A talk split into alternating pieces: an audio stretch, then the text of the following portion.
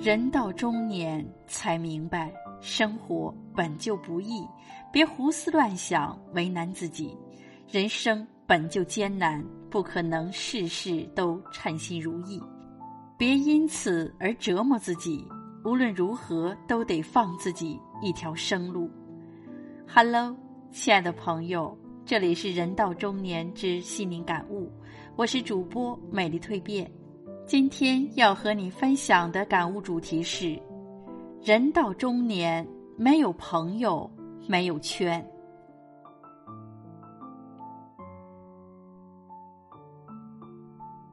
看过一些书，读过一些文，他们说人到中年是没有朋友的，又说融不进的圈子不必强融。如今静下心来想想，真有一种。拔剑四顾心茫然的感觉，恍然中明白，终于也把自己熬成了一个没有朋友、没有圈的人。很久不曾给谁打一个纯聊天的电话了，也不在朋友圈里点赞晒生活了。上一次纯粹的聚会，忘了是什么时候。手机里有一堆熟悉的陌生人。昔日的朋友因为疏于联系，慢慢冷淡了下来。估计彼此都存在一个不轻易打扰对方的心思，因此窗户纸越来越厚，谁都没有勇气再去捅破了。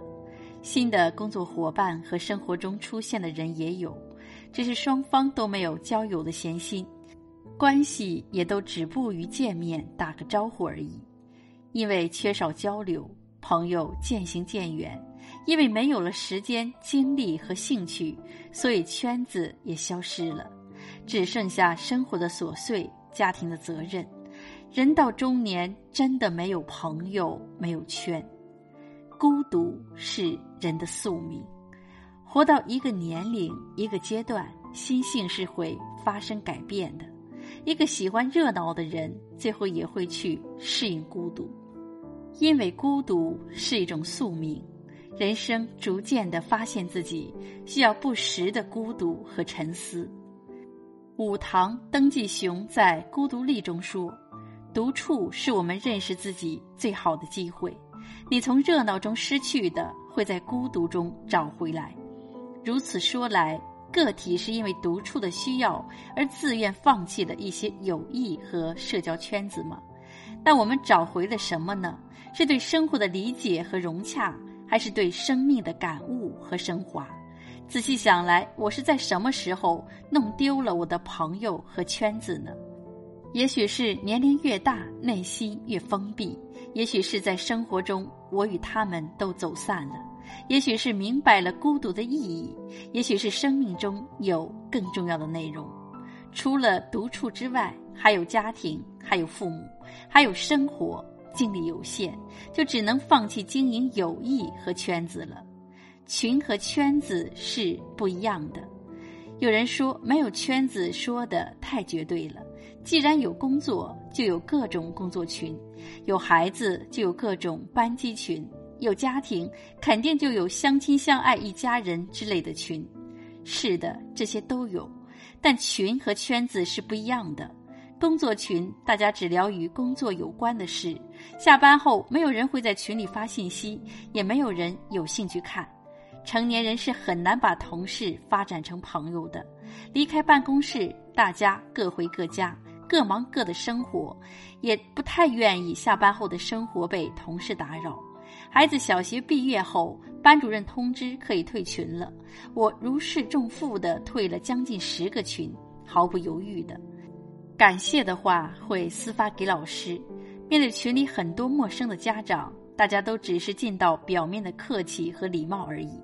至于家庭群，就更不是圈子了。亲情是最珍贵的感情，同时也是一种责任。同事永远是同事，亲人永远是亲人。融不进去的圈子，无心维系的圈子，还不如没有圈子。人生就是一场得体的退出。年少时有几个同窗好友，被认为是至亲之外最亲近的人。